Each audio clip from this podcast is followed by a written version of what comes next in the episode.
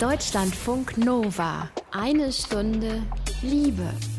Mit Anke van der Weyer. Ich muss es jetzt einfach mal so ganz deutlich sagen. Es gibt einfach so ein paar Sätze, das sind so richtige Arschlochsätze. Bei mir in den Top 3 auf jeden Fall dabei ist, hey, entspann dich doch einfach mal. Da denke ich mir einfach nur so, ja, komm, du mich auch.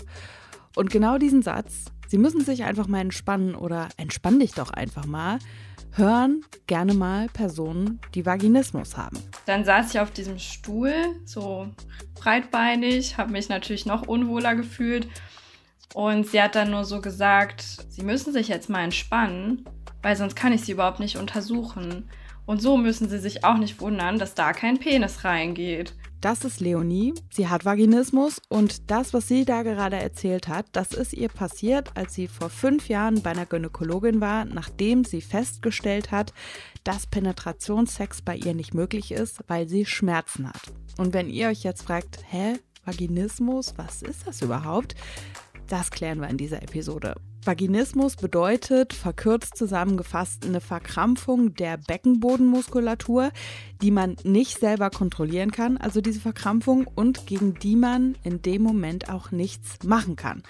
Dadurch ist es dann eben nicht oder nur unter Schmerzen möglich, Dinge wie Tampons oder Menstruationstassen in die Vagina einzuführen, sich gynäkologisch untersuchen zu lassen oder auch penetrativen Sex zu haben. Und auch noch wichtig für die Definition, Vaginismus hat keine akuten körperlichen Ursachen, also zum Beispiel eine Verletzung oder eine Infektion, die man in dem Moment dann gerade noch im oder am Körper hat. Zwei Episoden habe ich für euch zu dem Thema. Einmal jetzt, einmal in zwei Wochen. Und diesmal wird es vor allen Dingen darum gehen, wie man eigentlich feststellt, dass Vaginismus vorliegt. Und es wird auch um Therapiemöglichkeiten gehen. Das ist nämlich alles gar nicht so einfach. In der übernächsten Episode in zwei Wochen, da geht es dann vor allen Dingen darum, was Vaginismus auch mit dem Verhältnis zum eigenen Körper macht und warum man aber mit Vaginismus natürlich auch ein sexueller Mensch sein kann. Schön, dass ihr dabei seid. Deutschlandfunk Nova. Wir sprechen diesmal über Vaginismus und das ist keine Krankheit, sondern eine sexuelle Funktionsstörung. Wobei man den Begriff Störung natürlich auch nochmal kritisch betrachten kann, weil die Definition dessen, was normal ist, die ja auch in diesem Begriff quasi drin steckt, ist natürlich auch irgendwie ein soziales Konstrukt, ist aber nochmal eine ganz eigene Diskussion. Und ähm, ich weiß jetzt nicht, wie es euch geht und ob ihr überhaupt schon mal von Vaginismus gehört hattet vorher. Aber als ich so im Vorfeld von dieser Episode mit Leuten darüber gesprochen habe, da kam echt ganz oft so, ach ja, irgendwie krass. So, da findet man total wenig zu, zu dem Thema. Und ich habe dann auch mal so nachgedacht, wann ich das erste Mal mit dem Thema in Berührung gekommen bin, wann ich da so das erste Mal auch von gehört hatte. Und ich weiß es jetzt nicht mehr so hunderttausendprozentig safe, aber ich glaube tatsächlich, dass das in einer Episode der Serie Sex Education war. Könnte an dieser Stelle jetzt ein kleiner Spoiler sein, ne? nur als Disclaimer, falls ihr das noch gucken wollt, die nächsten ein, zwei Minuten einfach nicht ganz genau hinhören oder einfach vorskippen. In der Serie ist es auf jeden Fall so, in der letzten Folge von Staffel 2, da kommen sich Olla und Lilly näher. Die beiden, die liegen knutschend im Bett und Olla fasst Lilly im Schritt an. Und dann passiert das hier. Au! Oh, Entschuldigung, sorry. Habe ich was falsch gemacht? Nein. Du kannst nichts dafür. Ich habe Vaginismus. Meine Vagina ist wie eine Venusfliegenfalle. Wenn es dir irgendwie hilft, ich habe einen behaarten Nippel. Kann man das heilen? Vaginismus? Auf die Frage zeigt Lilly Oller dann so ein Set von Dilatoren. Sieht auf den ersten Blick so aus wie so unterschiedlich große Dildos, die in so einer Kiste drin sind. Welche Rolle diese Dilatoren bei der Therapie von Vaginismus spielen, darüber müssen wir gleich auch noch sprechen. In der Serie geht es dann auf jeden Fall so weiter. Mit ein bisschen Geduld müsste ich irgendwann den Großen reinbekommen. Bisher hat es nur mit Däumelinchen geklappt. Weißt du, wieso du das hast? Ich glaube, weil ich mir selbst zu viel Stress mache. Dann holst du dir auch keinen runter? Doch, das schon. Das geht. Ich gehe nur nicht so tief rein. Wenn ich mich selbst berühre, ist es auch nicht so ein Problem. Hm. Ich habe eine Idee. Ja, und am Ende liegen Olla und Lilly dann masturbierend auf dem Bett und auch wenn das jetzt natürlich auch wieder verkürzt dargestellt ist, ne, wurde diese Szene eben sehr gefeiert. Nicht nur, weil ein Thema wie Vaginismus überhaupt in so einer bekannten und berühmten Serie erstmal vorkommt, sondern auch, weil da eben dargestellt wird, Vaginismus heißt eben nicht, dass man kein Sexleben hat. Darüber sprechen wir auf jeden Fall auch noch. Jetzt wird es aber erstmal medizinisch. Und bevor wir so in die Themen Diagnostik und Therapie einsteigen, muss ich einmal noch mal kurz was erklären. Also, wir sprechen in dieser Episode von Vaginismus. So ganz streng genommen ist es aber auch noch mal verkürzt gesagt, denn ich habe ja eben erklärt, Vaginismus beschreibt die Verkrampfung des Beckenbodens. Es gibt jetzt aber noch eine weitere sexuelle Funktionsstörung, die heißt Dyspareunie und die beschreibt Schmerzen beim penetrativen Sex.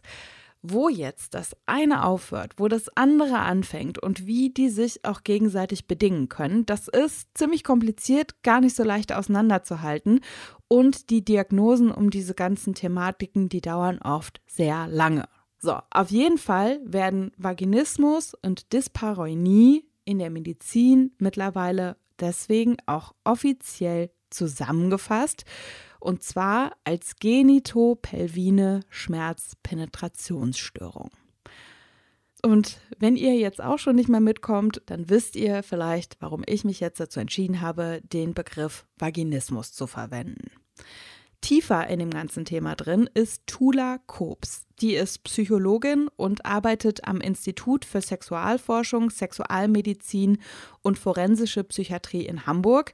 Sie forscht zu den Entstehungsbedingungen von Vaginismus und sexuell bedingten Schmerzen bei Frauen und sie hat mir erstmal erklärt, welche Abstufungen es bei Vaginismus auch so gibt. Manchen Frauen ist es gar nicht möglich, etwas einzuführen, anderen nur unter starken Schmerzen. Bei manchen Frauen beschränkt es sich auf Geschlechtsverkehr und andere sexuelle Aktivitäten. Anderen Frauen ist es außerdem zum Beispiel nicht möglich, vaginal untersucht zu werden oder sie können keine Tampons benutzen. Und man unterscheidet dann noch zwischen primärem und sekundärem Vaginismus. Ein primärer Vaginismus besteht quasi schon immer, also seit den ersten Versuchen zum Geschlechtsverkehr während Frauen mit einem sekundären Vaginismus erst im Laufe ihres Lebens das Problem entwickeln und vorher auch problemfreie Phasen haben. Jetzt haben Sie ja schon erklärt, wie man quasi Vaginismus definiert. Wie sieht die Diagnostik bei Vaginismus aus? Also wie stellt man fest, dass eine Person diese Störung hat? Für die Diagnostik ist es zunächst wichtig abzuklären, dass keine akute körperliche Erkrankung oder anatomische Abweichung vorliegt, die die Problematik verursacht. In dem Fall würde man nicht von Vaginismus sprechen. Für eine solche Untersuchung braucht es aber eben erstmal einfühlsame BehandlerInnen, da Frauen mit Vaginismus gynäkologische Untersuchungen zum Teil als beängstigend oder sogar traumatisierend wahrnehmen. Ganz besonders dann verständlicherweise, wenn sie in ihrem Leiden nicht ernst genommen werden. Wenn in dieser somatischen Abklärung nichts festgestellt werden kann, das die Probleme allein erklärt, gilt es, die Problematik von der Dyspareunie abzugrenzen, also wo Geschlechtsverkehr als schmerzhaft erlebt wird, aber möglich ist. Die Unterscheidung ist nicht immer eindeutig, da auch wiederholt erlebte Schmerzen zu Verspannungen als Abwehrreaktion führen können. Also wie so ein äh, Schmerzgedächtnis quasi. Genau, also wenn es immer und immer wieder wehtut, dass dann nach und nach Verspannungen eintreten und dass es dann zu so einem ganz ähnlichen Erscheinungsbild kommt. In den Fällen würde es darum gehen, herauszufinden, wie der Entwicklungsverlauf ausgesehen hat und was für ein Erleben jetzt mehrheitlich im Vordergrund steht.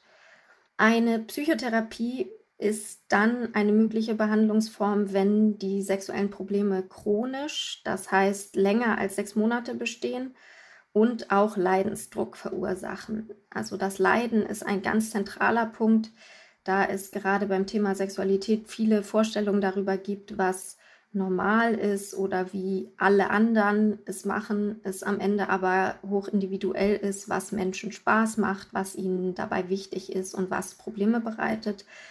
Und deshalb kann man nicht allein von außen beurteilen, ob ein bestimmtes Erleben jetzt behandlungsbedürftig ist. Wie viele Personen von solchen Funktionsstörungen jetzt überhaupt betroffen sind, das ist tatsächlich nicht so richtig klar. Das hat Metula Kobs auch noch erklärt weil es gibt wenige Studien dazu, vor allen Dingen auch weniger aktuelle Studien. Und ich habe ja auch eben schon erklärt, das ist alles so ein bisschen kompliziert mit der Benennung und so.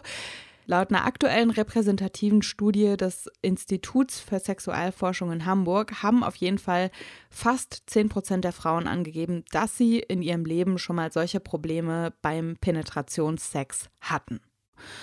Und ich will jetzt überhaupt keine schlechte Stimmung verbreiten, ne? Aber um erstmal zu einer Diagnose zu kommen, dauert es teilweise sehr, sehr lang. Warum das so ist, das müssen wir auf jeden Fall auch noch klären. Und mitten in diesem Wust steckt gerade Mira. Die heißt in echt anders. Sie ist Mitte 20 und studiert und sie hat so vor knapp drei Monaten das erste Mal bewusst gemerkt, dass sich in ihrer Vagina was verändert hat. So rückblickend kann sie sagen, dass sie so seit einem groben Jahr schon Symptome hat, die auf Vaginismus hindeuten könnten. Ich sage das bewusst so vorsichtig, weil eben bei ihr noch nicht klar ist, welche Störung liegt da jetzt ganz konkret vor. So, und nachdem bei ihr dann quasi so die Erkenntnis da war, dass sich da was verändert hat, hat sie ziemlich zeitnah einen Termin bei einer Gynäkologin gemacht. Auch weil sie wissen wollte, was ist da eigentlich bei mir los? Ich hatte auch so den Druck, das unbedingt schnell lösen zu wollen. In dem Moment, ich dachte, natürlich gehe ich sofort zu einer Ärztin. Obwohl ich auch Widerstände hatte und natürlich ähm, mich das alles am Anfang sehr viel Überwindung gekostet hat, das überhaupt zu besprechen mit Freunden und äh, Frauenärztin wäre nochmal die nächste Hürde gewesen. Und dann bin ich zu dieser Frauenärztin gegangen, obwohl ich eigentlich schon ein schlechtes Gefühl hatte, weil man dann ja auch ganz viel liest, dass Frauen niemals ernst genommen werden über Jahre und eine Odyssee von Ärzten zu Physiotherapeuten oder Psychotherapeuten machen und immer weggeschickt werden, von wegen stell dich nicht so an. Und genau das ist auch passiert. Also ich bin in diese ähm, Praxis rein und habe da meine normale Untersuchung äh, durchgeführt oder sozusagen sie hat das an mir durchgeführt und dann habe ich ihr davon erzählt, dass ich Schmerzen habe und dass ich glaube, dass das mit Symptomen von Vaginismus zusammenhängt und sie war sofort sehr abweisend und so rigoros und meinte, ja, aber ich gucke da gleich mal, ich bin auch vorsichtig, aber da ist nichts. Es gibt keinen Befund. Und dann hat sie sofort gesagt, ja, dann müssen Sie mal mit einer Psychotherapeutin drüber sprechen. Und ich habe zu dem Zeitpunkt auch eine Therapeutin gehabt, mit der ich da schon auch auch mal drüber gesprochen hatte. Das kam nämlich auch, dass ich das sofort thematisiert hat, habe. Und da war es genau umgekehrt. Also die Therapeutin hat ähm, auch sehr geschockt reagiert, konnte damit auch überhaupt nichts anfangen. Ich musste ihr die Geschichte auch, glaube ich, komplett zweimal erzählen, bis sie begriffen hatte, was ähm, ich da mhm. versuche zu sagen. Und dann hat sie gesagt, ja, dann müssen Sie mal zu einer Gynäkologin gehen. Vielleicht gibt es ja eine Infektion oder irgend, vielleicht liegt ja irgendwas vor. Das heißt, im Prinzip war es dann so, dass die Frauenärztin quasi die Untersuchung bei dir durchführen konnte, das mit starken Schmerzen quasi verbunden war und dir dann danach gesagt hat, ich würde jetzt mal an ihrer Stelle eine Psychotherapie machen. Weil ich kann hier jetzt im Prinzip nichts ähm, akutes körperliches erkennen.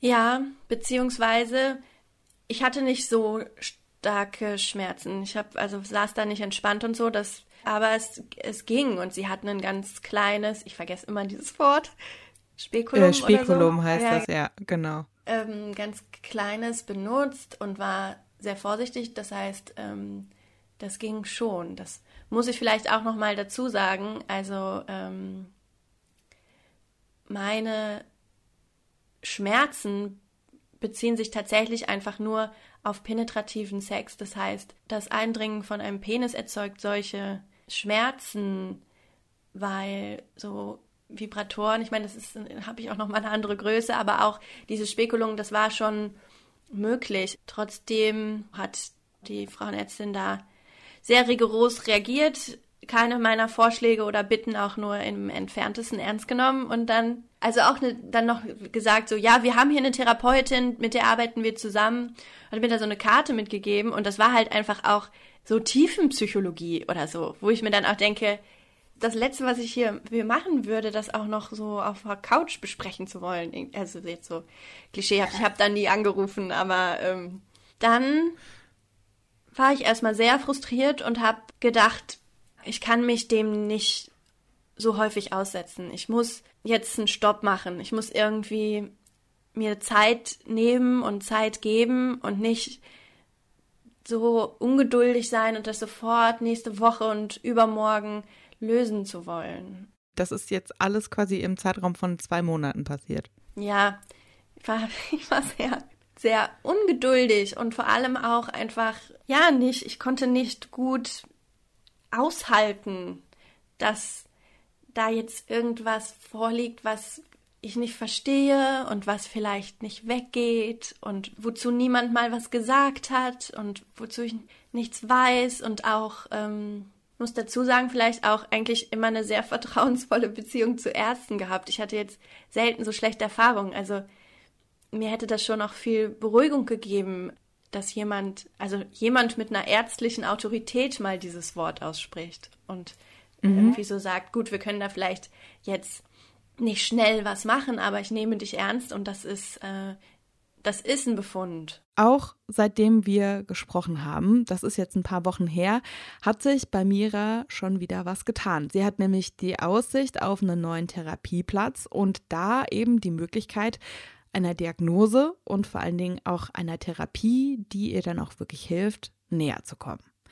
Wir haben eben schon festgestellt, Vaginismus oder eine andere Funktionsstörung der Vagina zu diagnostizieren, ist gar nicht so einfach. Was auch daran liegt, dass immer noch nicht so super viel zu dem Thema geforscht wird und dass es dementsprechend auch wenig ExpertInnen dazu gibt. Tula Kobs vom Institut für Sexualforschung, habt ihr eben schon gehört, ist eine Expertin auf dem Gebiet. Sie ist Psychologin und forscht schon länger zu dem Thema. Und sie hat mir erzählt, was es nach der Diagnose Vaginismus für Möglichkeiten in Sachen Therapie gibt. Da kann nämlich auch Sexualtherapie eine Möglichkeit sein. Also allgemein, wenn eine Sexualtherapie angezeigt ist, kann sie als Einzel- oder Paartherapie stattfinden. Das hängt natürlich davon ab, ob derzeit eine Partnerschaft besteht, aber auch davon, ob in erster Linie nicht sexuelle Paarkonflikte bestehen. Dann wäre vielleicht eher eine andere Form von Paartherapie notwendig oder ob weitere individuelle Probleme im Vordergrund stehen, die am besten in einer Einzeltherapie Raum bekommen können. Ist eine Sexualtherapie quasi eine Psychotherapie, die einen Schwerpunkt in der Sexualität hat? Genau. Mhm und aber natürlich auch alles andere mit bespricht, weil es letztendlich alles zusammengehört und nicht, also die Sexualität auch nicht herausgelöst ist aus dem restlichen Leben. Okay, das heißt aber, man geht im Prinzip zu einem äh, Therapeuten, zu einer Therapeutin, die sich auf dieses Gebiet spezialisiert hat, dann im Prinzip. Genau. Okay. Mhm. Und manche Frauen berichten auch, dass ihnen Physiotherapie hilft. Also das ist eben nochmal ein anderer Zugang zur Problematik, der den Körper noch viel konkreter in den Blick nimmt. Und mittlerweile gibt es auch Praxen, die sich auf Beckenboden und sexuelle Probleme spezialisiert haben, weil mit der Zeit deutlich geworden ist, dass es da einen großen Bedarf gibt. Und in der psychotherapeutischen Behandlung von Vaginismus kommen häufig sogenannte Hegerstifte oder Dilatoren zum Einsatz. Der Begriff Dilatoren genauso wie Übungen bringt wahrscheinlich schon das weit verbreitete Missverständnis mit sich, dass gemeint wird, sie seien dazu da, den Vaginismus quasi mechanisch durch eine Weitung zu beheben. Im Internet werden solche Dilatoren ja auch zum Teil genauso vertrieben, also als Form der Selbsttherapie.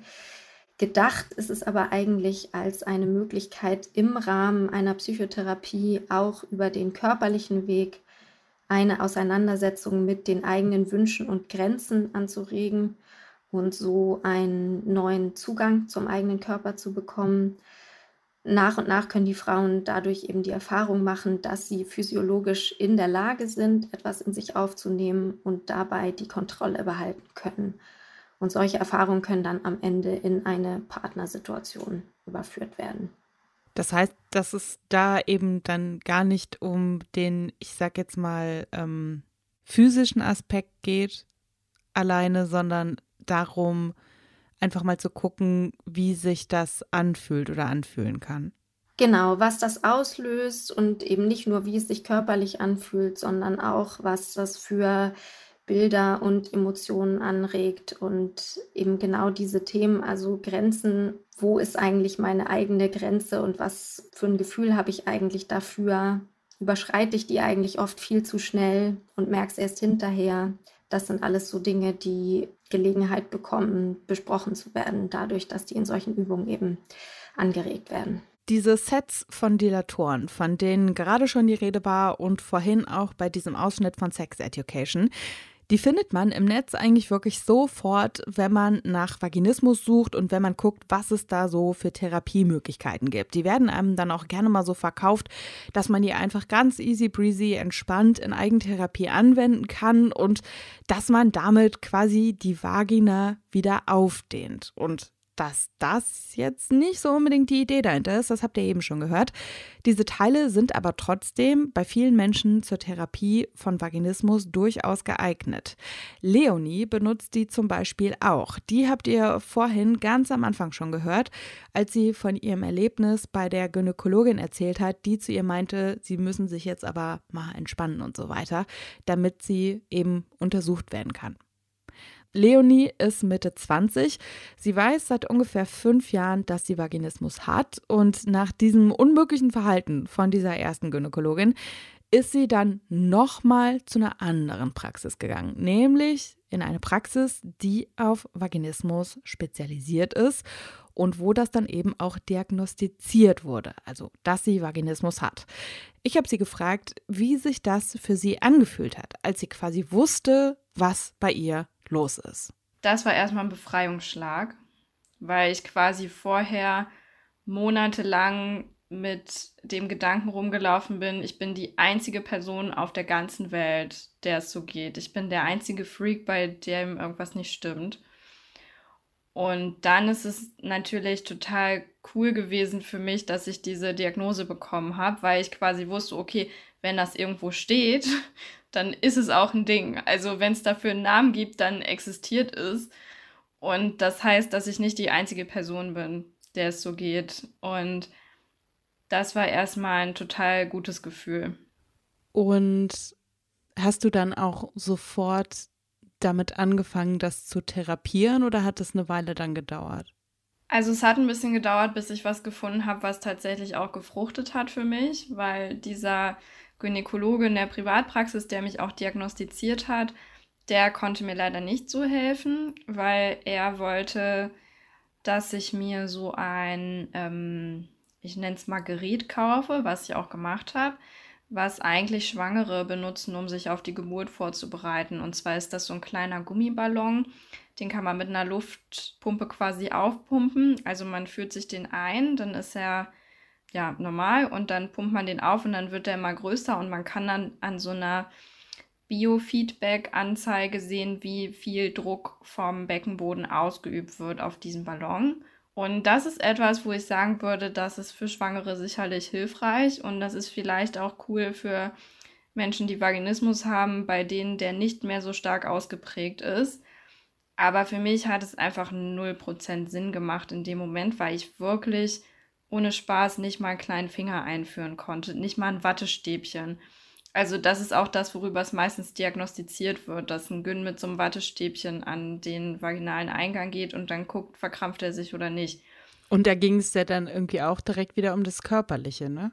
Genau, es ging um das Körperliche und also was er mir noch zusätzlich aufgeschrieben hat, war so ein betäubendes Gel, was auch an sich gut ist und ich kenne auch einige Betroffene, bei denen das hilfreich ist weil es reicht eben auch nicht nur die Psyche anzugucken. Also ein Betäubungsgel mhm. klingt jetzt vielleicht erstmal ein bisschen heavy, aber je nachdem, wie stark dieser Reflex ist, ist das was, was einem wirklich helfen kann und was auch total legitim ist, das zu benutzen. Nur bei mir war eben der Reflex damals schon so stark, dass auch dieses Betäubungsgel nicht geholfen hat. Und natürlich konnte ich erst recht nicht diese Methode benutzen, die er wollte. Und was halt noch dazu kam, er hat mich eben auch gefragt, ob ich irgendwie in irgendeiner Art ein Trauma erlebt habe, was damit im Zusammenhang sein könnte. Und er hat gefragt, ob ich irgendwie besonders ähm, prüde oder sexualfeindlich aufgewachsen bin. Und das habe ich beides verneint und daraufhin war sein Kommentar, dann bräuchte ich ja auch keine Psychotherapie oder irgendwie psychologische Beratung oder Unterstützung, weil das bräuchte man nur, wenn man so einen exakten psychologischen Auslöser hätte. Das ist aber was, wo ich jetzt sagen würde, stimmt nicht, weil das sind beides Sachen, die halt bei mir nicht zutreffen, aber ich mache seit einer Weile eine Sexualtherapie und es hilft mir ziemlich dolle. Das heißt, bei dir ist es jetzt aktuell eine Form aus physischer und psychischer Therapie, die quasi bei dir angewendet wird. Genau, ich mache so eine Sexualtherapie, also so alle vier bis sechs Wochen ungefähr spreche ich mit einer Sexualtherapeutin. Und das finde ich erstmal total gut für mich, weil ich eben dadurch nicht einen einzelnen Auslöser festmachen konnte, aber ich konnte schon gewisse Faktoren festmachen, die für mich damit reinspielen und die auch bearbeiten, sodass es mir mittlerweile damit auch besser geht. Und ich kann halt auch in dieser Therapie darüber sprechen, was das so mit mir macht, also mit meinem Selbstbild, mit meiner Beziehung auch. Und äh, das ist was, was ich als sehr wertvoll empfinde. Und was diese körperliche Seite angeht, übe ich seit so on-off immer mal wieder seit einem Jahr beziehungsweise anderthalb Jahren ungefähr mit Dilatoren. Und die ähm, führt man sich dann ein selber oder auch mit einem Partner oder Partnerin, wenn man das möchte. Und der Sinn ist quasi davon, dass man diese körperliche Reaktion, dass die Vagina so zumacht und sich verkrampft, dass man die eben überschreibt, weil man eben sehr kontrolliert, sehr behutsam, sehr langsam lernt, das einzuführen, ohne dass es einem wehtut. Weil nämlich Vaginismus durch so einen Kreislauf entsteht. Also irgendwann gab es mal was, wo einem das wehgetan hat und der Körper merkt sich das. Und an sich ist das eine Schutzreaktion. Ich muss das als kleinen Disclaimer direkt noch dazu sagen. Also wir erteilen hier natürlich keine medizinischen Ratschläge und was Leonie da gerade erzählt hat, das funktioniert für sie im Moment gut, aber das muss natürlich nicht heißen, dass das auch für andere Menschen eins zu eins genauso gilt. Was ich euch aber auf jeden Fall sagen kann. So Angebote im Netz, bei denen dann dabei steht, du musst nur hier mein Paket buchen, kriegst noch 10% aufs Dilatoren-Set und dann kannst du deinen Vaginismus selbst innerhalb von wenigen Wochen heilen. Oder so ÄrztInnen, die einem versprechen, dass sie das Problem innerhalb von einem ganz kurzen Zeitraum lösen. Das ist natürlich alles andere als seriös. Leonie selbst, die hat übrigens auch eine Instagram-Seite, auf der sie über das Thema Vaginismus informiert. Diese Seite heißt vaginismus.hilfe. Habe ich euch auch nochmal auf deutschlandfunknova.de im Text zu dieser Episode verlinkt. So, und jetzt ging es ja in dieser Episode sehr viel um die Diagnostik und auch um Therapiemöglichkeiten, damit wir jetzt quasi uns alle einmal die Grundlagen zu dem Thema drauf geschafft haben. In der übernächsten Episode, also in zwei Wochen, da geht es dann mehr darum, was macht so eine Funktionsstörung eigentlich mit dem Selbstbild und auch dem Verhältnis zum eigenen Körper. Und da sprechen wir dann auch darüber, warum Vaginismus nicht heißen muss, dass man kein Sexleben hat, warum man sich aber manchmal vielleicht irgendwie doch so fühlt, als wäre man noch Jungfrau da spielt natürlich das Thema Penetrationssex eine ganz große Rolle. Für diesmal ist aber auch noch nicht Schluss hier. Ihr wisst, was noch fehlt. Zumindest wenn ihr uns schon öfter zugehört habt. Ein Liebestagebuch gibt es noch für euch. Deutschlandfunk Nova. Eine Stunde Liebe. Im Liebestagebuch stellen wir euch heute jemanden Neues vor. Und zwar Janina. Janina ist die andere. Das heißt, Sie hat eine Affäre mit einem Mann, der in einer festen Beziehung ist. Und äh, mit diesem Mann hat Janina eine ziemlich lange Vorgeschichte. Die beiden, die haben sich vor über zehn Jahren auf der Arbeit kennengelernt, sich dann so ein bisschen aus den Augen verloren, aber immer mal wieder auch aneinander gedacht. Und was dann passiert ist, als sich die beiden wieder getroffen haben, Das erzählt euch Janina jetzt selbst. Dann habe ich ihn eigentlich erst vier Jahre später, ich war quasi gerade frisch getrennt, beim Feiern abends wieder getroffen. Und dann hat er mir gesagt, ganz ehrlich, ich fand dich schon damals ziemlich heiß. Und dann habe ich gemeint, ja, ich dich auch. Ich habe ihn dann auch versucht zu küssen in dem Moment. Und das hat er aber abgewehrt, weil er gemeint hat, er hat noch ein Problem zu Hause sitzen. Und dann war für mich schon klar, okay, er hat eine Freundin und ich so, oh Gott, was mache ich hier? Und nee, das war jetzt irgendwie nicht richtig. Wir haben auch keine Kontaktdaten ausgetauscht. Und fünf Monate später war ich wieder mit Freunden feiern und habe ihn wieder getroffen. Da hatte er dann kein Problem mehr zu Hause sitzen. Und dann habe ich ihn auch abends mit nach Hause genommen. Und daraufhin hat halt so ein bisschen diese Annäherungsphase zwischen mir und ihm begonnen. Das war auch irgendwie ganz schön. Wir haben halt normale Dates gehabt, zusammen gekocht und uns wirklich gut verstanden, dann auch irgendwann miteinander geschlafen. Und das war aber auch zu einer Zeit, wo sich beruflich bei mir viel verändert hat. Und ich wusste, dass ich drei Monate später ins Ausland gehe und dort zwei Jahre leben werde und arbeiten werde. Und das wusste er auch.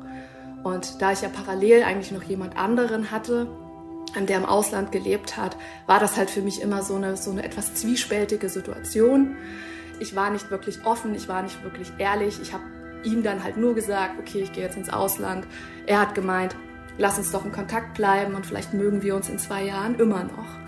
Und dann hat sich das auch nach und nach so ein bisschen verlaufen. Ich hatte dann eine Beziehung mit dem anderen Mann, über sechs Jahre sogar, und hatte immer mal wieder mit der Affäre Kontakt immer wieder kam für mich dieses Thema, ach, war eigentlich total super. Und dann hatte ich auch noch Freunde, die ihn kannten und gemeint haben, mit dem hast du schon so ein bisschen ne, das Herz vielleicht auch gebrochen.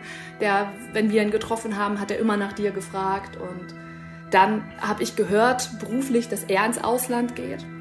Wir hatten dann zwar kurz nochmal gesagt, ja, okay, lass uns reden. Haben wir nicht gemacht. Er ist ins Ausland für zwei Jahre. Und dann war wieder der Kontakt erstmal abgebrochen. Und nach einem Jahr hat er mir auf einmal auf einen WhatsApp-Status ähm, geantwortet. Och, tolles Bild von dir, wie geht's dir so? Gibt es noch mehr Fotos davon? Und wenn ich ehrlich bin, du bist immer noch total toll anzusehen und das kann ich nicht leugnen. Und ich habe ihn dann aber auch immer wieder darauf hingewiesen, ja, ähm, du hast auch eine Freundin, die kann dir doch auch schöne Fotos schicken oder ne, guck dir doch die an. Ja, trotzdem haben wir halt immer so ein bisschen dieses Flirty auf, aufrecht erhalten. Ich habe das dann natürlich alles verneint. Aber trotzdem ist der Kontakt nie abgerissen. Und er hat mir immer wieder geschrieben, er hat sich immer wieder mal gemeldet und ich habe mich auch öfter mal wieder auf ein Dialoggespräch eingelassen. Und ähm, dann ist er wieder zurück nach Deutschland gekommen und er kam dann immer irgendwie so zwischendurch und hat mal gefragt, wie läuft's denn so, was machen die Männer? Und ich wollte aber nie so wirklich mit ihm darüber reden. Und dann 2020, im Sommer, hatte er dann halt auch mal Homeoffice und hat dann gemeint, er könnte ja auf den Kakao vorbeikommen. Und keiner hat damit gerechnet. Ich habe nicht damit gerechnet. Auf jeden Fall stand er bei mir vor der Tür. Und er war dann gut anderthalb, zwei Stunden bei mir. Wir haben halt so die erste Dreiviertelstunde bei mir auf dem Sofa gesessen. Wir haben halt einfach geredet. Und irgendwann kam halt so eine Pause. Und er guckt mich an und sagt, was hast du eigentlich mit mir vor? Und ich war so, okay, ich hasse den ersten Schritt zu machen und ich weiß nicht, warum ich das hier tue, aber dann habe ich mich einfach auf ihn gesetzt und habe ihn geküsst. Und von dort aus sind wir dann auch relativ schnell ins Bett gelangt und hatten ja eine kurze, intensive Nachmittags-Meeting äh, gemeinsam. Und ja, danach ist er halt wieder nach Hause und ja, von dort an hat unsere Affäre quasi begonnen. Wie es weiterging mit der Affäre und vor allen Dingen auch, wie sich das anfühlt, die andere zu sein, das erzählt euch Janina dann hier in ihren nächsten Liebestagebüchern. Und äh, von mir nochmal der Hinweis: auf deutschlandfunknova.de im Text zu dieser Episode habe ich euch Leonis Instagram-Kanal verlinkt, vaginismus.hilfe. Und in zwei Wochen gibt es dann Episode 2 zum Thema Vaginismus für euch. Rückmeldungen und Themenwünsche könnt ihr wie immer sehr, sehr gerne schicken an mail.deutschlandfunknova.de. Ich bin Anke van der Bayer. Ich sage danke fürs Zuhören. Habt's gut! Deutschlandfunk Nova. Eine Stunde Liebe. Jeden Freitag um 20 Uhr. Mehr auf deutschlandfunknova.de.